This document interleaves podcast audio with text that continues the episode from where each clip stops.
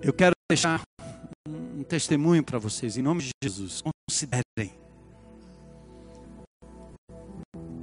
o caminho da restauração, celebrando a restauração. Esse processo lindo dos doze passos que começou anos atrás, lá na América. Que se manifesta em alguns cantinhos assim, tipo AA, Alcoólicos Anônimos. Pela graça de Jesus, homens de Deus, e principalmente lá a igreja de Saddleback, Rick Warren, colocou esse material de uma forma tão linda. Nós tivemos um contato com ele anos atrás. Ele disse: leva isso para o Brasil, a sua igreja está vivendo restauração, isso vai se encaixar perfeitamente na caminhada de vocês. Eu quero fechar com dois testemunhos, bem breves, duas historinhas que eu já contei por aí. Hoje o CR, os 12 passos da restauração, virou uma ferramenta de penetração na sociedade de tal forma que os juízes estão pedindo que os indivíduos cumpram penas alternativas dentro da nossa propriedade para que eles passem pelos 12 passos. Os presídios, os indivíduos estão passando pelos 12 passos. Dentro da comunidade, dentro da favela. Eu tenho duas ilustrações bem interessantes e aí eu termino.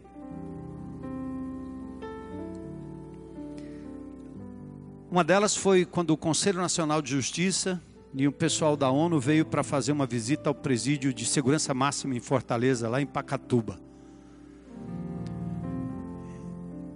E quando a comitiva estava para chegar, os presos começaram uma, uma espécie de rebelião. Muito barulho, eles começam batendo, barulho violento dentro do presídio. E o diretor não sabia o que fazer, porque não podia entrar pela força, porque o pessoal dos direitos humanos estavam lá. Ia chegando mais gente, CNJ e tal. Aí o, o diretor liga para o secretário, o secretário o diretor tem uma ideia. Chama o pessoal daquela igreja lá, do Celebrando a Restauração. Hã? Aí os nossos amados foram, né? Alguns deles até ex-presidiários. E os caras chegaram lá com a camiseta amarela, escrito CR, com um símbolo. O que é está acontecendo? Não, olha aí o barulho, olha a confusão. Está chegando gente aí, está chegando juiz, desembargador, está chegando gente aí. Eu disse, e aí, o que, que você quer? Nós temos que dar um jeito nisso aí. Vocês têm como resolver? Bom, bem, pode tentar aqui. Aí foram descendo, ala por ala, ala por ala no corredor. E à medida que eles iam descendo, os presos iam parando. Ei, mano, ei, irmão, ei, irmão, é o CR aí, o CR aí, o que está acontecendo? Aí chegaram lá na última ala para conversar com os comandantes lá do presídio e dizer: acalmem-se, eles vêm aqui para o bem de vocês, pode parar. Se vocês estão juntos, eles podem descer. O presídio parou, porque Jesus entrou. Entende? Outro dia um garoto estava conversando com uma garota no telefone. E aí de repente entrou uma linguagem de um bandido dizendo é sequestro, nós queremos tanto dinheiro em tal lugar, daqui tanto tempo, ou nós vamos matar, estuprar e matar essa menina. A pessoa ficou tão apavorada, pensava que era um trote. Chamou um dos irmãos nossos, que também é, é esse é um, um ex-presidiário, disse: Vem cá, vem ver o que está acontecendo aqui. Cara, que loucura, o que é isso aqui? E ele, conhecendo a linguagem do bandido, ele disse: Não, cara, é, é para valer, isso aqui é real.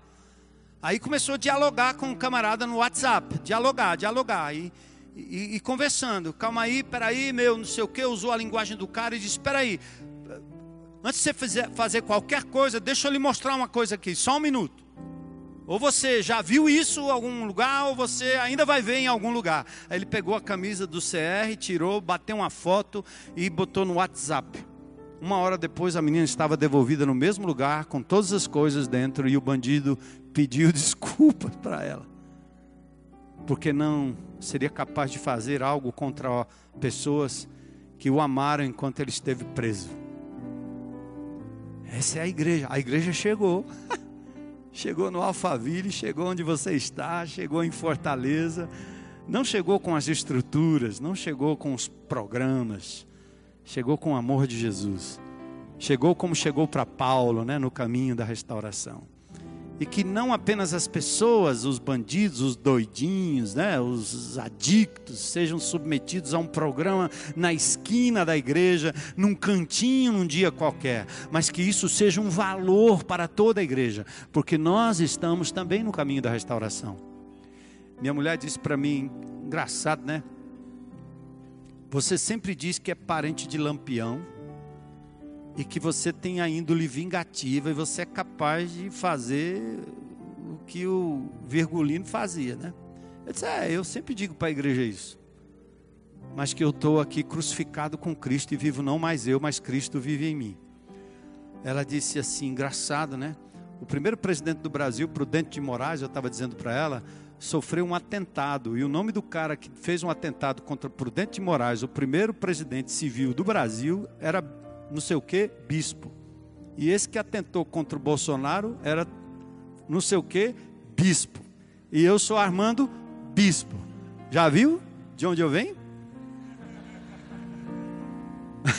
Mas Jesus continua me restaurando, né? Só por hoje limpo da ira, da vingança, né? Um dia de cada vez para a glória de Deus. A igreja precisa saber que tem um pastor que é, o bicho é não? Deus abençoe. Senhor, obrigado pela oportunidade de compartilhar essa caminhada de restauração do Saulo que se tornou Paulo, como foi do Jacó que se tornou Israel. Tantos personagens bíblicas, bíblicas, Senhor, que têm a mesma índole que nós temos, como Elias e tantos outros que a tua igreja continue sendo esse instrumento poderoso e que o valor da restauração e essa ferramenta maravilhosa possa ser parte dessa igreja que se levanta nessa nação tão louca, Senhor, mas cuja esperança está no Senhor e na igreja do Senhor, corpo vivo na terra. Te agradecemos por essa oportunidade, pelo pastor Sidney seus pastores, líderes, esse voluntariado e esse tempo maravilhoso que nós estamos tendo aqui, pois nós oramos em nome de Jesus. Amém.